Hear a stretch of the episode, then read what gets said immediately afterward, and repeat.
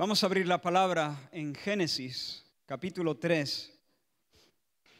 Estamos en esta serie que hemos titulado En el principio, una serie de mensajes basados en el primer libro de la Biblia, el libro de los comienzos, el libro de Génesis. Génesis capítulo 3, estamos en un pasaje trascendental. Sin entender lo que ocurre en este pasaje no vamos a entender nada, ni de la Biblia, ni de la vida. Génesis capítulo 3, vamos a leer desde el primer versículo. Dice la palabra del Señor, pero la serpiente era astuta, más que todos los animales del campo que Jehová Dios había hecho, la cual dijo a la mujer, con que Dios os ha dicho no comáis de todo árbol del huerto. Y la mujer respondió a la mujer, del fruto de los árboles del huerto podemos comer, pero del fruto del árbol que está en medio del huerto, dijo Dios, no comeréis de él, ni le tocaréis, para que no muráis.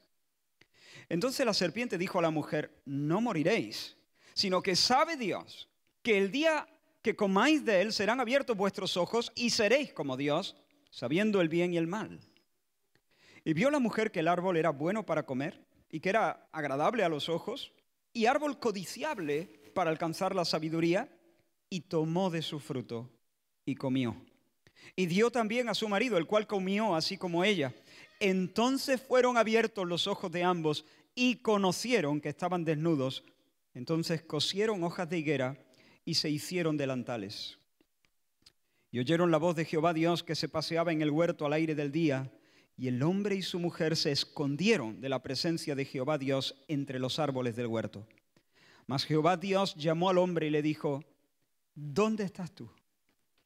Y él respondió, oí tu voz en el huerto y tuve miedo porque estaba desnudo y me escondí. Y Dios le dijo, ¿quién te enseñó que estabas desnudo? ¿Has comido del árbol de que yo te mandé no comieses? Y el hombre respondió, la mujer que me diste por compañera me dio del árbol y yo comí. Entonces Jehová dijo a la mujer, ¿qué es lo que has hecho? Y dijo la mujer, la serpiente me engañó y comí. Hasta ahí la lectura. La semana que viene, si Dios quiere, proseguiremos. Pero de momento hasta ahí. Como ya se ha dicho, no estamos ante un relato mitológico o una leyenda o un texto alegórico. Estamos ante un relato histórico que narra, que describe fielmente los hechos ocurridos en Edén en los albores de la historia humana. Si pudiéramos conocer a Adán y a Eva tal y como eran antes de pecar, seríamos tentados a adorarles, nos quedaríamos totalmente desubicados delante de ellos. Ambos, Adán y Eva, reflejaban las virtudes del Señor de manera tan pura. Disfrutaban de una libertad tan auténtica, de una alegría tan honda, de una mirada tan limpia, de unos deseos tan nobles, de un mundo emocional tan armónico, que diríamos, ¿de dónde han salido estos? ¿Quiénes son? Parecen dioses en la piel, de, eh, en piel humana. Hermanos, Dios los creó buenos, en verdadera justicia y santidad, para que le conocieran, para que le disfrutaran, para que gobernaran en su nombre el mundo. Y conversaban con él cara a cara en el santo templo del huerto. Al cierre del capítulo 2 todo está en su sitio, en perfecto equilibrio, no hay ninguna sombra, todo queda bajo el shalom de Dios. Y dijimos que aunque nuestros padres disfrutaban ya en ese estado de una existencia bendita, de una existencia feliz, todavía su condición podía mejorar. Todavía podían llegar a disfrutar de un gozo más completo. Y algunos dicen, ¿más completo aún? Sí, más completo, porque el Señor con su mandamiento los puso a prueba. Dios colocó dos árboles en el centro del huerto. El árbol del conocimiento del bien y del mal y el árbol de vida. Y les dijo, de todo árbol podrás comer, más del árbol de la ciencia del bien y del mal no comerás, porque el día que de él comieres, morirás. Ahora, ¿por qué no podían comer de ese árbol? Estamos repasando un poco lo que vimos en el último mensaje de esta serie. ¿Por qué no podían comer de ese árbol? ¿Qué tenía esa fruta de mala o de malo? Nada. La fruta no tenía nada de malo. No había nada intrínseco a ese árbol que hiciera que comer de él fuese malo o irracional o antinatural. La fruta no era fea, la fruta no era venenosa, la fruta no era nauseabunda. Adán y Eva debían obedecer porque Dios se lo había dicho. Ya está, porque Dios lo demandaba.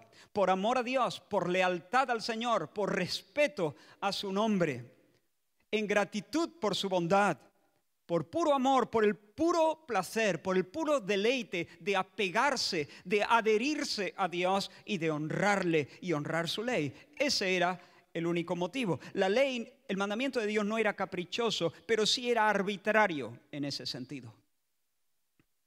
Dios escogió un árbol que no era malo en sí mismo y los puso a prueba. Debían obedecer entonces. Si desobedecían serían castigados con la muerte. Y aunque el pasaje no lo dice explícitamente, todo apunta a que si hubieran obedecido, si hubieran resistido la tentación durante un tiempo, después de ese periodo de prueba, ellos habrían entrado en un estado de justicia inmutable.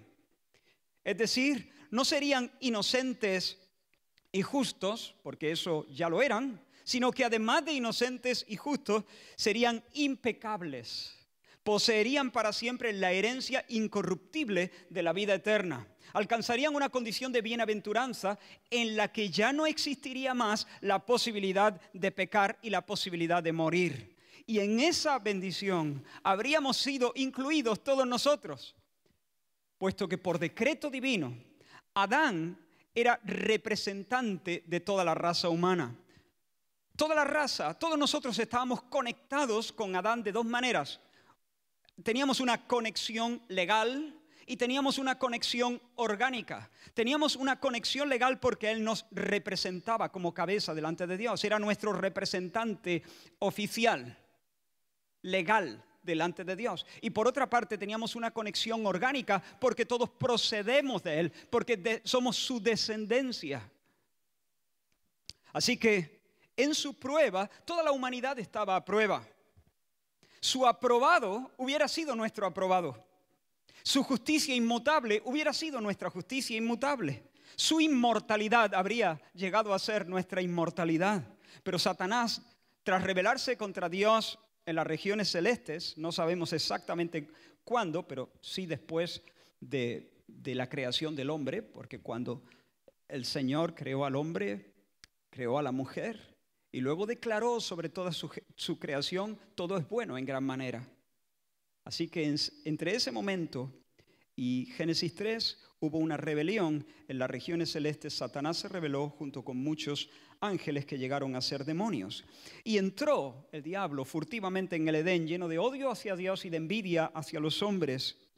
Y poseyendo el cuerpo de un animal, una serpiente concretamente, se acerca a Eva para difamar a Dios. Él es el diablo, el calumniador, el difamador, y acusó al Señor de privar al hombre de las mejores bendiciones. Dios te ha, te ha dado muchas cosas, ¿vale? Pero te ha condenado a una tierra demasiado estrecha, demasiado limitante. Te ha puesto un muro para que tú no puedas acceder a una vida todavía más alta, más pletórica. Y no solamente difamó a Dios, como si Dios fuese un engañador, un manipulador, un Dios celoso con celo malo, con envidia, sino que además les presenta una propuesta alternativa de vida, un camino diferente, bajo un consejo contrario. Dios es el admirable consejero, pero Satanás como Satanás, que significa adversario, es el rival de Dios y presenta el otro consejo. Él es la otra voz no morirás. Al contrario, no morirás, seréis catapultados a una vida más plena. Sabréis lo que Dios sabe, podréis vivir en el nivel Dios. Y entonces el mismo orgullo que había brotado en las entrañas de Satanás se abrió paso en el corazón de Eva. Y la mujer codició saber lo que no sabía. Deseó derechos que Dios no le había dado. La dignidad que el Señor les había dado a Adán y a Eva les pareció pequeña, anhelaron cosas mayores, quisieron otro estatus. Y en lugar de disfrutar de Dios, quisieron ser Dios. En lugar de disfrutar de Dios, quisieron ser Dios. Y comió y luego dio a su marido. Y ese acto, hermanos, no fue una travesura inocente. No fue un error. Fue un pecado. Fue un acto de alta traición fue un acto de repudio a Dios, fue un golpe de Estado para derrocar su autoridad, fue un acto de autoincumbramiento.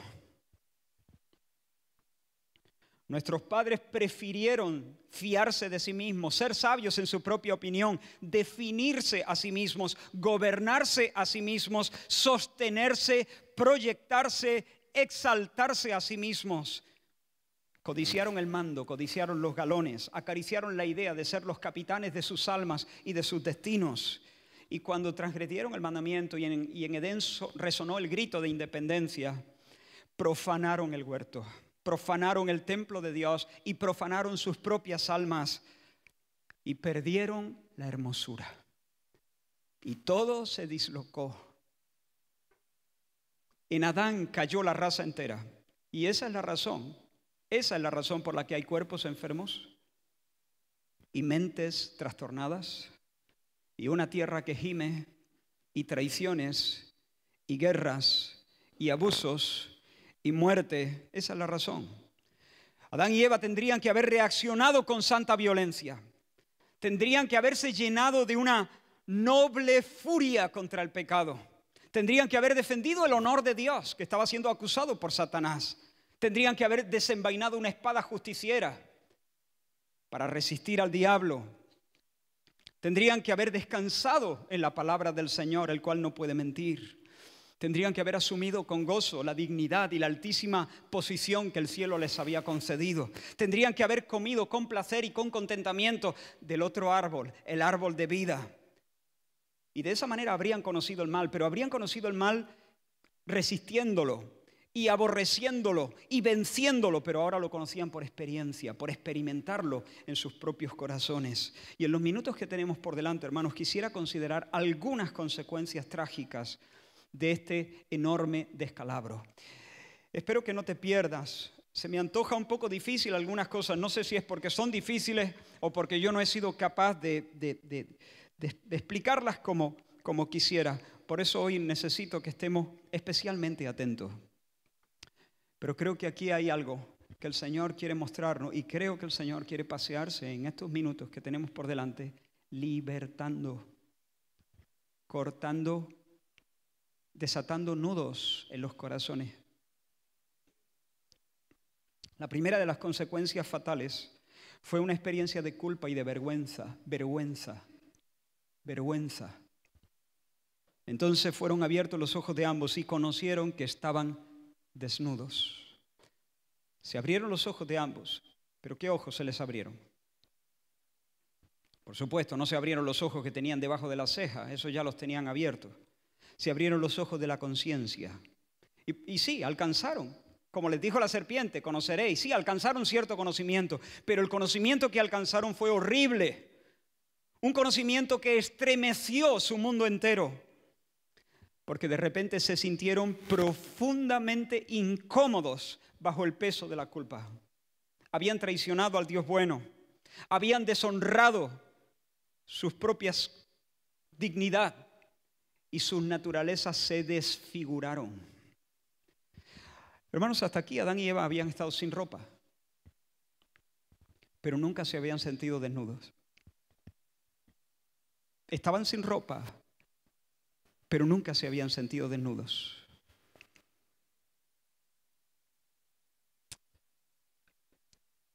Pero por primera vez experimentan desnudez, que no es una desnudez de no llevar ropa en este pasaje no llevar ropa no es lo mismo que estar desnudo exactamente.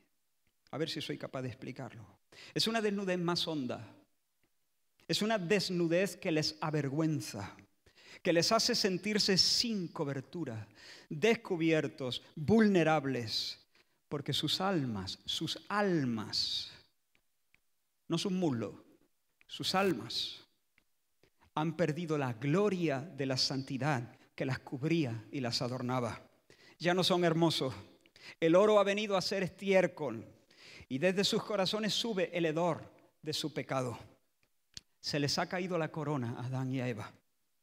Han perdido el honor. Quédate con esa idea. Han perdido el honor. El invisible manto de dignidad que los vestía como reyes y como sacerdotes del Altísimo ha caído a tierra, ya no los cubre. Hasta ese momento, cuando Adán y Eva se contemplaban a sí mismos, se miraban el uno al otro, podían recrearse en su excelencia. Sentían paz, sentían gozo al mirar y al ser mirados. Lo que veían les movía a darse honor el uno al otro y alabar al Señor que los había hecho de esa manera. Pero ahora están comidos de remordimiento. Ahora se saben indignos. Ya no merecen honra. Ahora lucen sin gloria, sin atractivo, despojados, expuestos. Están tarados y lo saben. Y saben que el otro lo sabe. Son feos y lo saben. Y saben que el otro se da cuenta. Y experimentan el dolor, la angustia de la vergüenza. Y ahora ante la mirada del otro se sienten amenazados, se sienten inquietos, se sienten en una posición embarazosa. Y, tiene, y, ambos comienzan a, a moverse de una manera rara, Nunca se habían movido así, pero comienzan a replegarse. Ambos, en ambos tiene lugar un movimiento de ensimismamiento, de repliegue. Dejan de vivir volcados en el otro.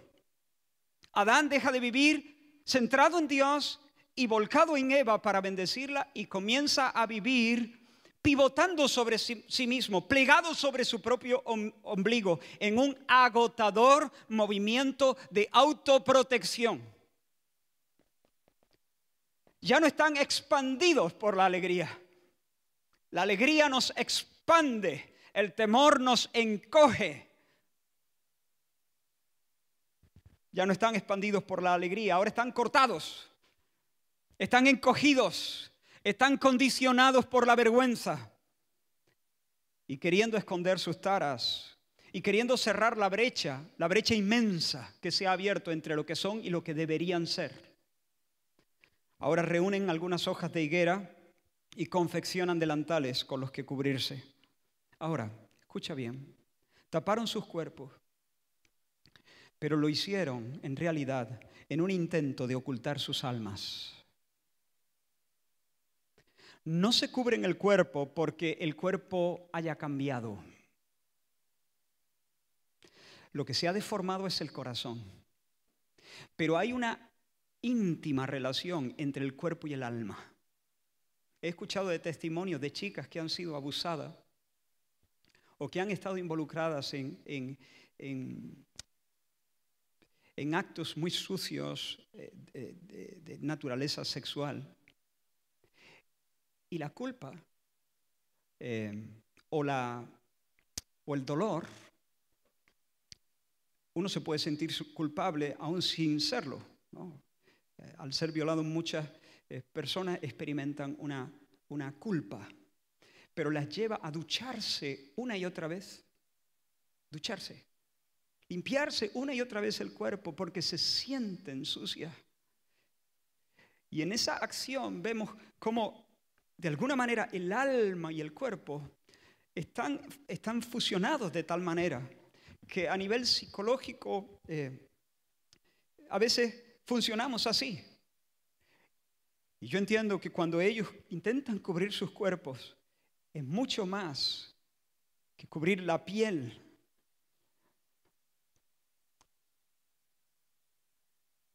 Si tú pones los ojos en el vestido de alguien, estarás viendo el vestido. Pero si miras su piel, le estarás viendo a Él. ¿Entiendes? No somos nuestra ropa. Con nuestra ropa conseguimos desviar la mirada de los demás. Pero sin nuestra ropa solo quedamos nosotros.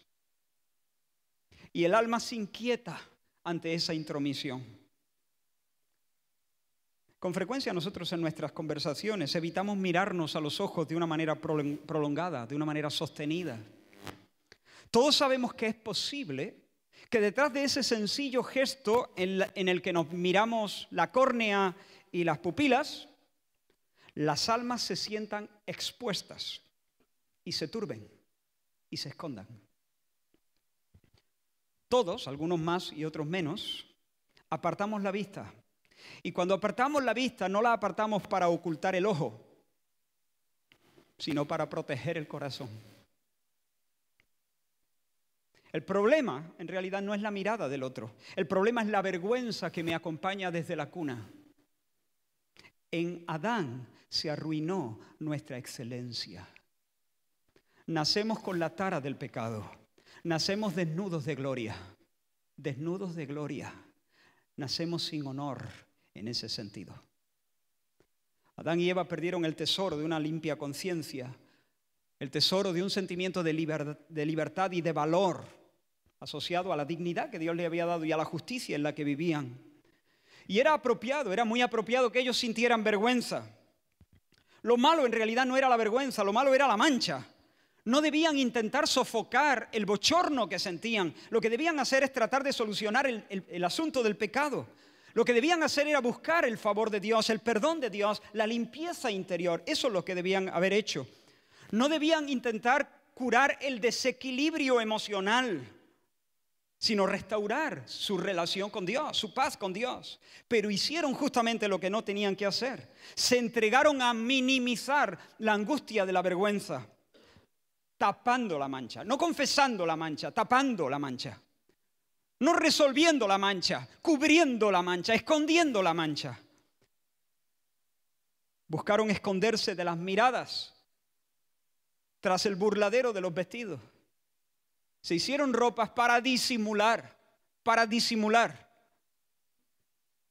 Y hermanos, en eso estamos todavía. En eso está nuestra raza.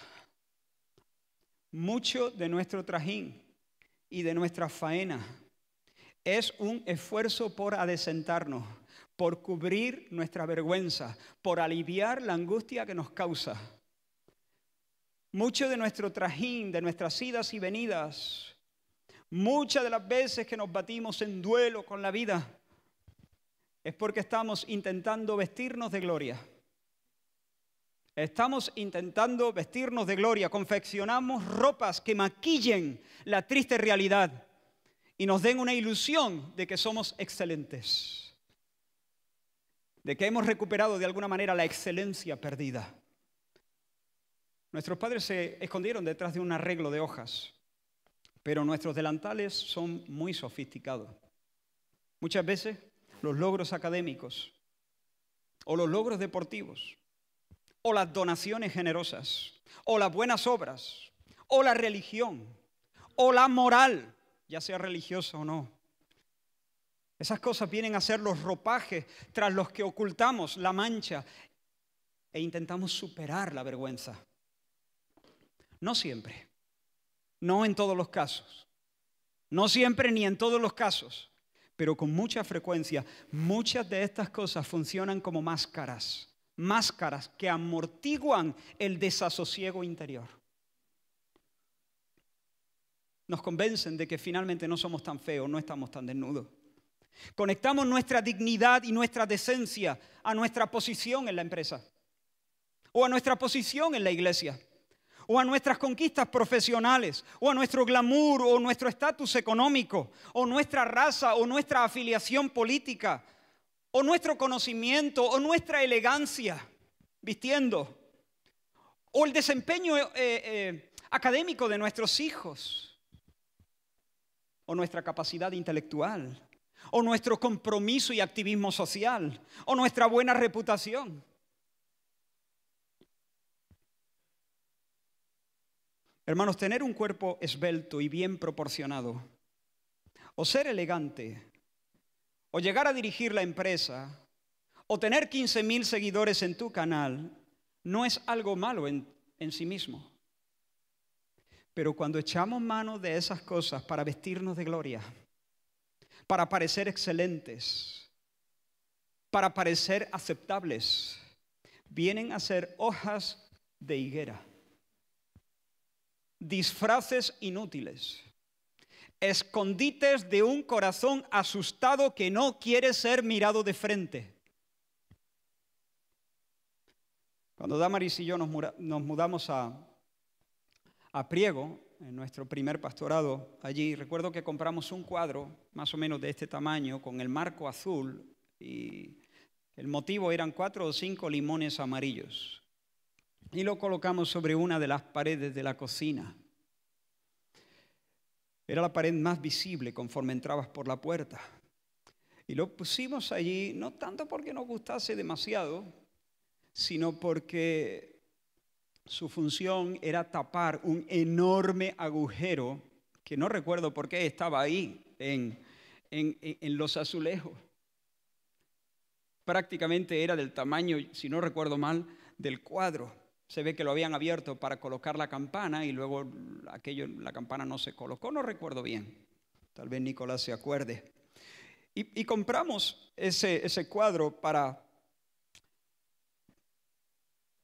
para disimular, para disimular la tara. Porque en aquel momento no podíamos, no teníamos dinero para cambiar los azulejos, no podíamos arreglar el roto, así que cubrimos el roto, disimulamos el roto, adesentamos nuestra cocina con un cuadrito. Eso fue lo que hicieron nuestros padres, disimularon, escondieron el roto, corrieron sobre la mancha un tupido velo ocultaron sus despropósitos para eludir la vergüenza. Y hermanos, sin darnos cuenta, vivimos trabajados y cargados y agobiados bajo el peso de tener que esconder el roto, bajo el peso de tener que recuperar el honor, camuflar el mal olor con capas de perfumes y desodorantes.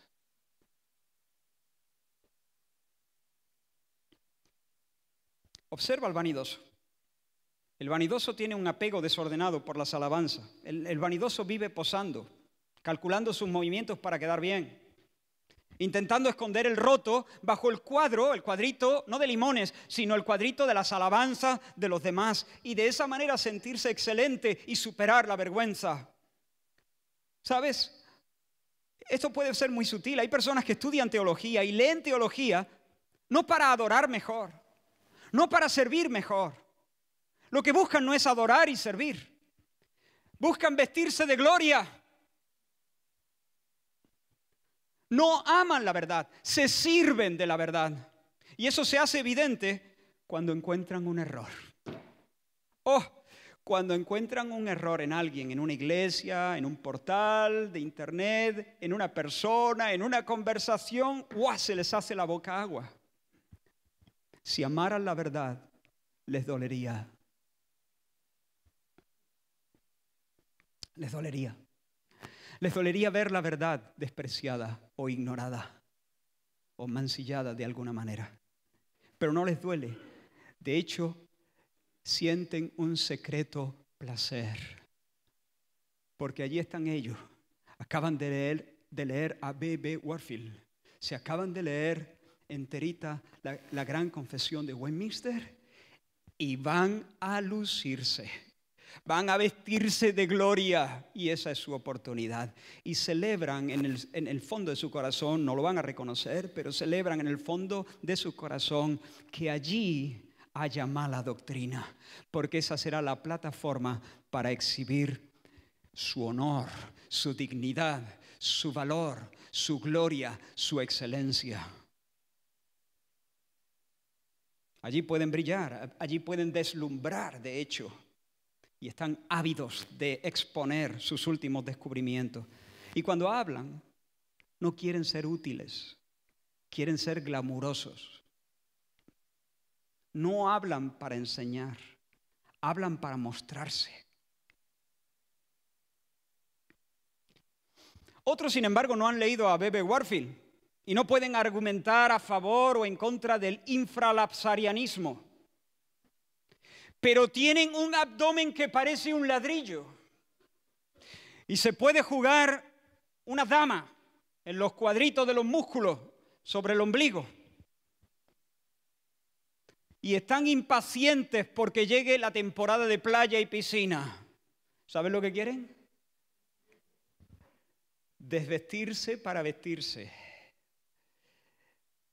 quitarse la camiseta para vestirse de gloria.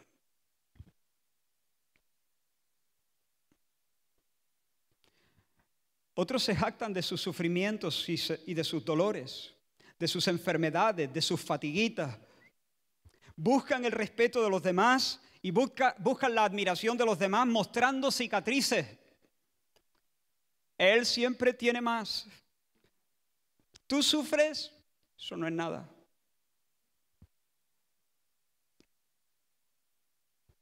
Han contado diez mil veces la fatiga de su enfermedad. Yo espero que se esté entendiendo lo que estoy diciendo. A ver si no le va a querer contar tu enfermedad ni siquiera al médico. ¿Me entiendes, no? Es un movimiento del alma, del vanidoso, que está buscando respeto y la alabanza de los demás y intentando cubrirse de gloria de esa manera. Otros intentan parecer excelentes conectándose con personas que, que parecen o, que creen ellos que son excelentes. Me acordé de la canción de, de Juan Luis Guerra, Tengo un primo. ¿Conoces esa canción de Juan Luis Guerra? Tengo un primo. Ah, no sé si, si esa es la idea de la canción, pero yo creo que sí. Me arriesgo de cualquier modo. Tengo un primo, Valdemiro. Voy a leer solamente algunos textos. La canción es larga, tengo un primo, Valdemiro. Yo creo que la intención es esta, ¿no? Que, no, pues yo, tengo un primo que, y nos conectamos, ¿no? Yo tengo un primo que conoce a Cristiano Ronaldo, o yo tengo, yo tengo un amigo que, yo creo que en esa línea, tengo un primo, Valdemiro, que maneja de reversa, que es poeta y escultor, que cocina sin receta, todo lo que quiere y más que es jurista, licenciado, cirujano y buen actor, periodista, asalariado, todo lo que quiere y más, que conoce a Michael Jordan y es actor, que respira bajo el agua y es pintor, que es sociólogo y piloto de un avión, que es cantante, pelotero y boxeador. Tengo un primo, yo tengo un primo.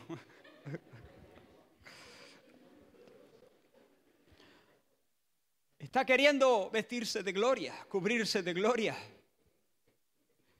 Y hermano, no hace falta multiplicar muchos más ejemplos, ¿verdad? Es un intento de cubrir el roto. Es un intento de esconder la fealdad y superar la vergüenza. Pero no hay gloria en tener el abdomen como un ladrillo. Vana gloria. No hay gloria en tener el iPhone 11 Pro. Es una vana gloria. Siempre, siempre que lo tengamos para cubrir, si lo tienes porque te lo han regalado y no estás poniendo en eso eh, eh, un, sentimiento de ser excelente. No hay gloria en poseer facultades intelectuales por encima de la media. No hay gloria en tener una colección de títulos y diplomas en tu despacho o en tu currículum. Es una gloria vana, vana gloria, una gloria que no cubre la desnudez, una gloria que no nos hace dignos, ni nos adecenta, ni nos hace hermosos. Son hojas de higuera. Y muchos viven entre el orgullo y la desesperación, en un vaivén incesante, cansino, siempre faltos de equilibrio. Si en ese trabajo agotador de cubrir nuestra desnudez tenemos más éxito que otros, entonces nos sentimos orgullosos y nos pavoneamos. Pero si, si sentimos que nuestras hojas de higuera son mediocres, que otros nos superan, entonces nos desalentamos, nos desanimamos, nos entristecemos, incluso nos enojamos y nos desesperamos y buscamos amortiguar el dolor y entretener nuestra vida llenándola de pequeños dosis de placer. Nos evadimos para calmar el dolor. Ahora vuelve a mirar a Adán y a Eva. Están llenos de vergüenza porque han experimentado la desnudez. Han perdido el honor. Han perdido la vestidura de gloria que los cubría y que los hacía hermosos. Y ahora tienen que fabricarse una cubierta pero sus almas siguen desnudas, aunque las hojas de higuera cubran sus cuerpos. Y aunque pudieran tomar esas hojas de higuera y ponerles un cocodrilo allí encima, en una parte de... y una etiqueta que dijese Lacoste, seguirían siendo vestidos burdos que no cubren la desnudez. Serían, seguirían siendo gloria vana. Hermano, yo espero estar haciéndome entender, este asunto te atañe a ti. No lo estoy diciendo por nadie más, te atañe a ti. El segundo de los movimientos del alma de nuestros padres fue el miedo, el miedo. Oyeron la voz de Jehová Dios que se paseaba en el huerto al aire del día y se escondieron de la presencia de Jehová Dios entre los árboles del huerto. Y el Señor llamó al hombre y le dijo, ¿dónde estás tú? Y el hombre respondió, oí tu voz en el huerto y tuve miedo porque estaba desnudo y me escondí. Hasta ese momento, hermanos, el encuentro con Dios había sido su banquete, pero ahora les hace temblar. Dios vino a ellos al aire del día. Y a mí me gusta pensar, no, por supuesto no puedo estar seguro de esto, pero me gusta pensar que cuando Dios vino a ellos al aire del día, se paseaba, dice, que se paseaba. Me gusta pensar que, que quien vino al huerto fue el ángel de Jehová, es decir, Jesús preencarnado. Es decir, que sus huellas, que sus pisadas se escucharon sobre la hierba de Edén. El ángel de Jehová aparece varias veces en el Antiguo Testamento. Aparece a Manoa, se aparece a varios, a Josué. Y es Jesús, preencarnado. Pero es una figura visible que habla y que las personas lo ven. Comió con Abraham y le explicó lo que iba a hacer con eh, Sodoma y Gomorra. Era Jesús era Dios, el ángel de Jehová.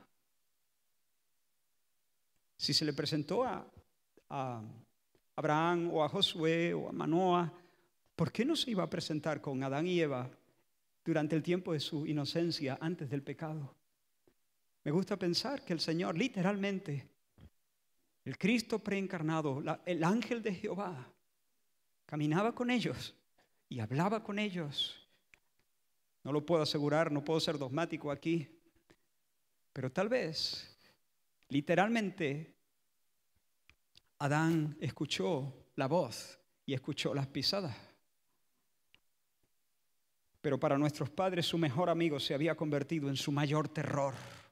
Y en ese sentido tienen razones para estar asustados, tienen buenas razones para estar asustados, porque no han no han retado a un igual, han retado a Jehová de los ejércitos cuyo nombre es el fuerte y es el temible.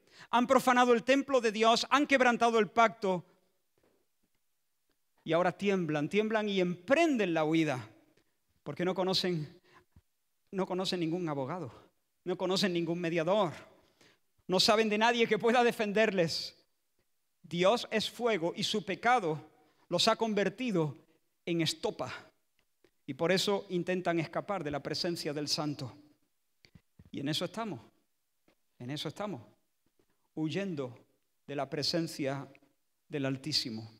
En eso estamos, buscando un escondite entre los árboles. En eso están los hijos de Adán, no los cristianos que hemos sido regenerados, pero los hijos de Adán, tratando de esquivar la mirada y evitar el encuentro con Dios. ¿Y cómo huimos de Dios? De muchas maneras. Huimos de Dios, por ejemplo, suprimiendo la verdad, convenciéndonos de que Dios no existe. El ateísmo es una burda manera de huir de Dios. Una manera anti-intelectual, burda, infantil de huir de Dios. Es hacerse el arakiri al sentido común y a la básica intuición de nuestro corazón.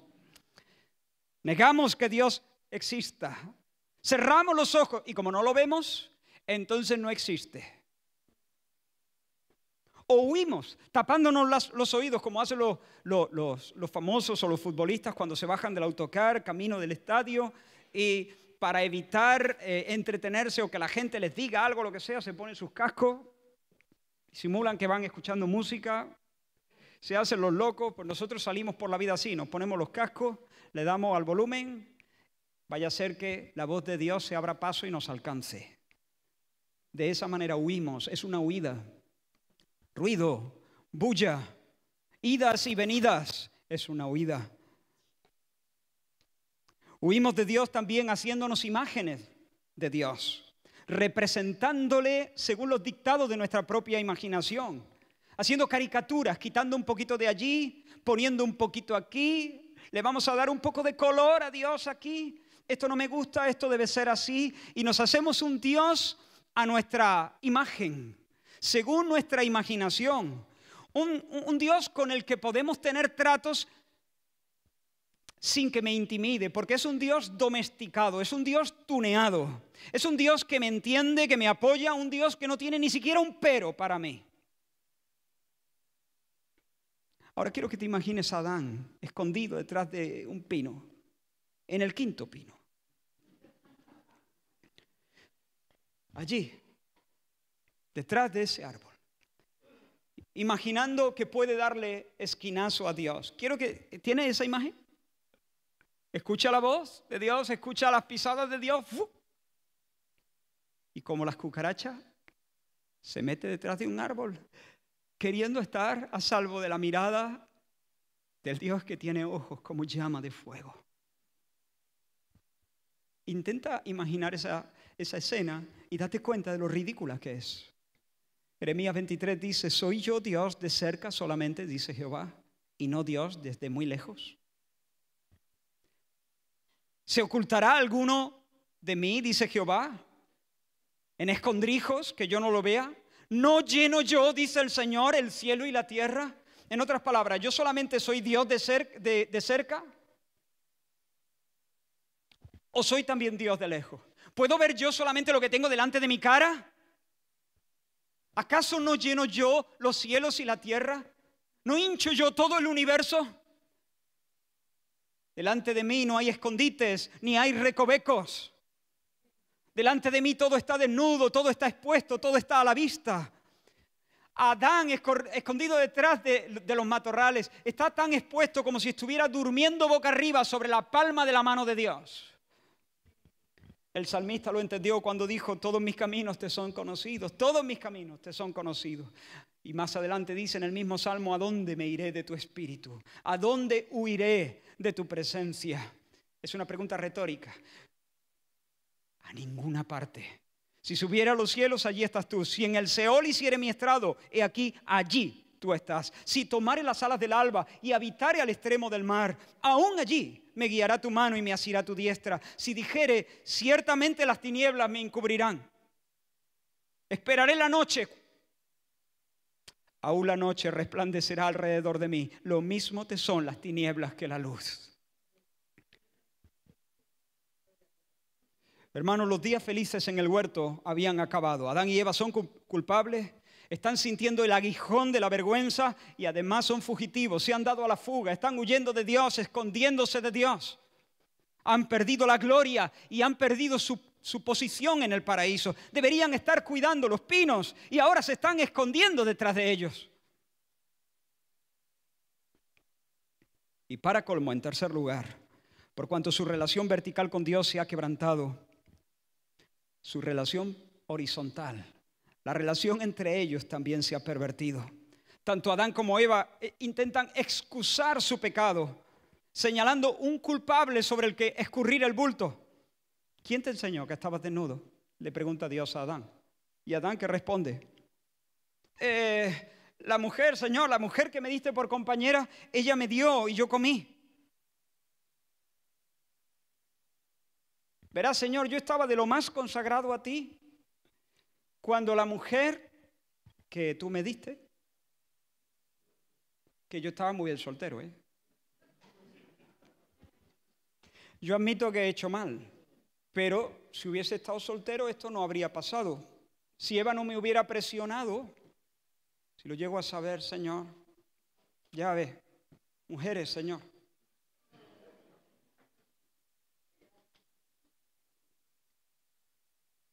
Y Dios le pregunta a Eva, ¿y tú, Eva? La serpiente, Señor, como la vea me la cargo, me tienen que sujetar. Y si le preguntas a Freud, te dirá que fue la madre, o que fue el padre, o que fue la abuela. Y si le preguntas a Janet, te dirá, yo soy rebelde porque el mundo me ha hecho así, porque nadie me ha tratado con amor, porque nadie me ha querido nunca oír. Yo soy rebelde porque siempre sin razón me negaron todo aquello que pedí y me dieron solamente incomprensión.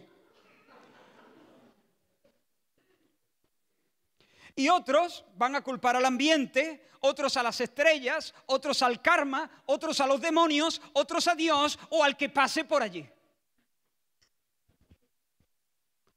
La cuestión es no decir, he pecado contra ti, Señor. He hecho lo malo delante de tus ojos. Te he desobedecido con descaro y no tengo excusas.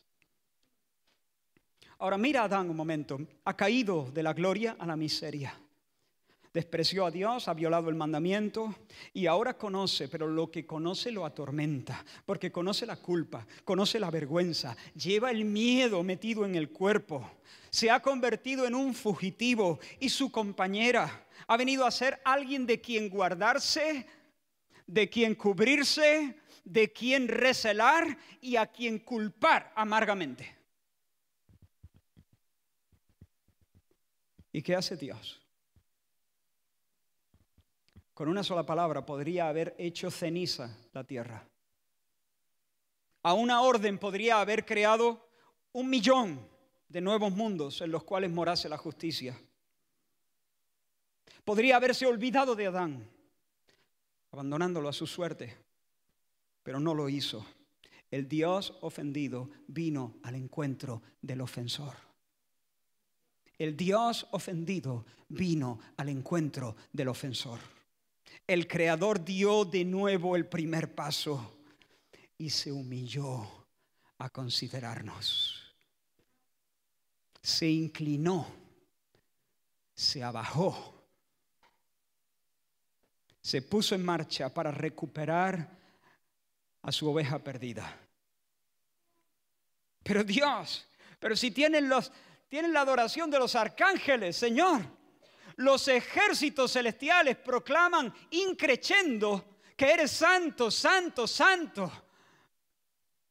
Dios, ¿a qué desciende? ¿Por qué te complicas? Además, tú eres la parte ofendida. No tienes que dar el primer paso, por lo menos eso. Que venga Él. Escuchad de nuevo este texto. Alabad, siervo de Jehová Alabad el nombre de Jehová. Sea el nombre de Jehová bendito desde ahora y para siempre. Desde el nacimiento del sol hasta donde se pone, sea alabado el nombre del Señor. Excelso sobre todas las naciones es el Señor. Sobre los cielos su gloria. ¿Quién como el Señor nuestro Dios que se sienta en las alturas, que se abaja, que se humilla? A mirar en el cielo y en la tierra. Él levanta del polvo al pobre y al menesteroso alza del muladar. Bendito sea el nombre del Señor. Él vino a Adán, él vino a Adán, él vino.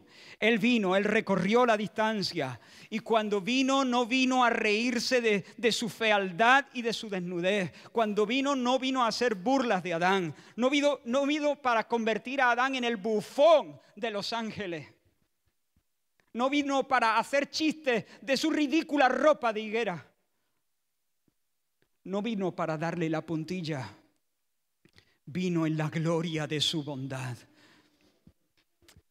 Y vino en la gloria de su severidad. Ambas, ambas. Vino exhibiendo la virtud de su tierna misericordia y vino exhibiendo la virtud de su santo aborrecimiento y santa indignación contra el pecado. Vino para salvarles y vino para expulsarles. Vino para colocarle bajo maldición, pero al mismo tiempo, bendito sea su nombre, para colocarle bajo una promesa que pudiera infundirles esperanza y lanzarlos hacia la gloria. Y la semana que viene, con la ayuda del Señor, si el Señor quiere, nos detendremos a considerar este asunto, este encuentro. Meditaremos en la bondad y en la severidad del Señor. Pero tengo que terminar ya. Pero antes quisiera poner delante de vosotros unas palabras del rey David. Escúchalas bien. Muchos son los que dicen de mí, no hay para él salvación en Dios. David, un hijo de Adán, concebido en pecado, concebido como pecador. Como pecador me concibió mi madre. Estoy averiado, tengo taras. Como hijo de Adán es, está en una condición perdida, pero de repente él dice, muchos son los que dicen de mí, no hay para él salvación en Dios. Escucha ahora, Sigue el salmo. Mas tú, Jehová, eres escudo alrededor de mí. Mi gloria y el que levanta mi cabeza. David nació fugitivo, huyendo de Dios por miedo desde el vientre de su madre. Por cuanto era hijo de Adán, había, estaba representado por Adán legalmente y descendía orgánicamente de Adán. Adán nació como fugitivo huyendo por terror de Dios. Nació en oprobio, desnudo de gloria, falto de honor. Y también nació en desgracia, bajo maldición y, sentencia. Y ahora en este salmo, cuando él escribe este salmo, está huyendo de su hijo Absalón, quien ha tomado la ciudad de Jerusalén, y él sale humillado, descalzo, cubierto de polvo en señal de luto dándole la espalda al templo y llorando y subiendo la cuesta llorando. Y todos los hombres que iban con él lloraban también.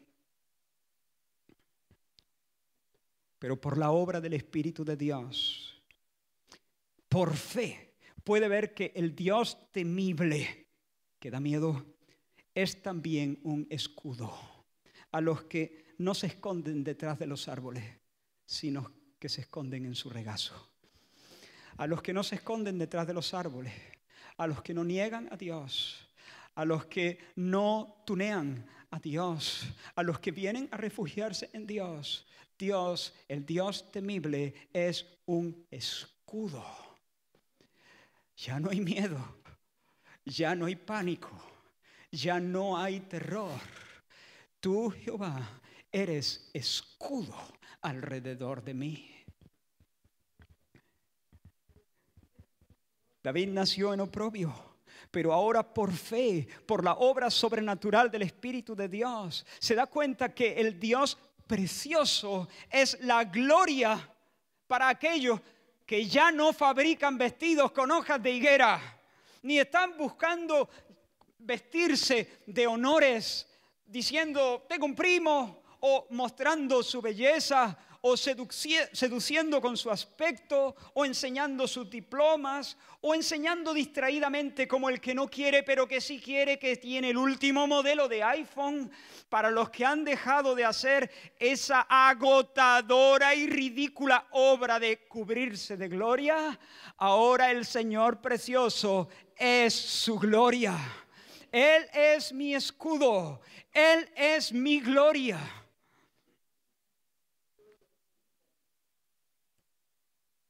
Jehová de los ejércitos, Isaías 28, será por corona de gloria y diadema de hermosura al remanente de su pueblo.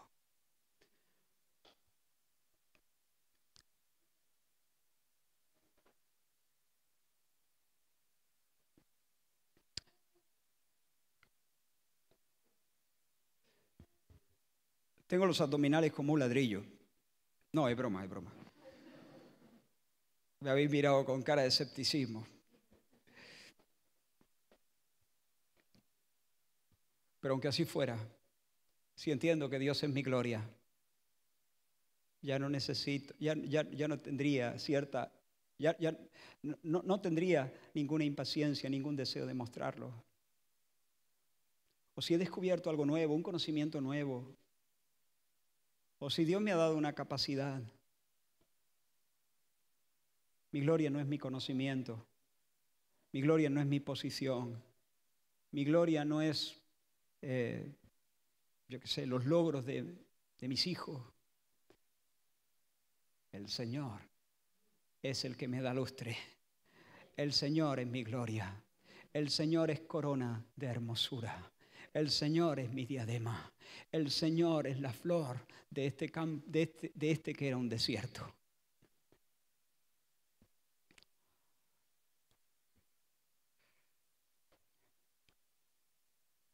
Y David comprende que el mismo Dios que impuso sentencia sobre nuestras cabezas es también el que nos exalta, el que revierte nuestra suerte y nos levanta la cabeza. Nos saca debajo la maldición y nos coloca en la tierra de la bendición. En su empeño de, alcanzarnos, y termino con esto, En su empeño de alcanzarnos, Dios vino de forma definitiva en Cristo. Él no pisó la hierba verde de Edén, sino el polvo del Calvario. Lo sacaron de la santa ciudad. Lo sentenciaron a muerte. Le arrancaron la ropa y fue el bufón de los religiosos y de la guardia pretoriana. Lo trataron como un bufón. vino a llevar sobre sí mismo la culpa y la vergüenza y el castigo de los pecadores y a ofrecer a todos los que reconocen su pecado y se arrepienten de su pecado. No solo reconocen, se arrepienten, odian su pecado, combaten contra su pecado, le dan la espalda a su pecado, aprietan los dientes en el nombre del Señor y dan muerte a su pecado a los que a los que desesperan de sí mismos y se colocan bajo el señorío y la autoridad de Cristo, a esos el Señor les regala perdón y seguridad y gloria y honra e inmortalidad. No huyas de Dios, huye a Dios. No te escondas de Dios. Escóndete en Dios. Él es escudo. No te canses confeccionando vestidos y maquillajes.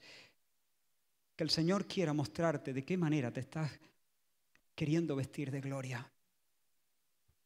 Por la jactancia, por la hipocresía. La hipocresía es otra manera de vanidad. El jactancioso es el que se siente seguro de algo. Tengo un conocimiento. Por lo tanto, estoy queriendo mostrarlo y que se hable de mí, que se sepa. Pero el hipócrita eh, no se siente seguro, no, no, no, lo tiene, entonces lo que hace es que disimula, esconde. Podemos, podemos ser vanidosos de dos maneras, enseñando los abdominales o no quitarnos la camiseta hasta el día de nuestro funeral. Depende. Si yo tengo puesto mi mirada en que lo que me da valor o gloria o excelencia es mi aspecto físico, si siento que tengo un físico aceptable, entonces querré mostrarlo. Si siento que no, entonces querré ocultarlo. Pero el pecado es el mismo, hay vanidad detrás de eso. La liberación no viene cuando pierdes los kilos. La liberación viene cuando sientes que tu gloria no son tus abdominales, tu gloria es Cristo Jesús.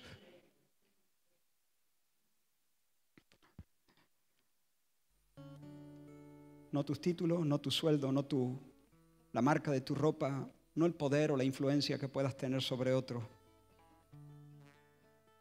Dilo con todas las letras. Señor, tú eres mi gloria. Y ya no estoy desnudo y ya no estoy avergonzado. No estoy avergonzado. Repítelo una y otra vez en tu propio corazón. Deja que el Evangelio te cure y te lleve a la tierra de la libertad. Gracias Señor por esta palabra. Gracias por Cristo. En esta mañana miramos tu nombre grande. Miramos a Cristo como nuestro escudo. Tú eres escudo en Cristo para nosotros. Tú eres nuestra gloria. Nos vistes con la excelencia perdida. Tú eres nuestra gloria en Cristo. Y tú eres nuestra salvación y el que levanta nuestra cabeza en Cristo también. Señor, si hay aquí alguna persona que todavía no ha visto tu hermosura y tu gloria. Si hay aquí alguna persona que todavía no conoce no te conoce personalmente como el poderoso Salvador. Dios mío, hazle el favor de ver, Señor, su condición triste y hazle el favor de que se dé cuenta del regalo que tú ofreces en Cristo Jesús y que no salga de este salón para seguir con esa búsqueda incesante para seguir con ese trabajo, que pueda escuchar tus palabras, venid a mí, todos los que estáis trabajados y cargados y agobiados, y yo os haré descansar. En el nombre de Jesús. 아멘.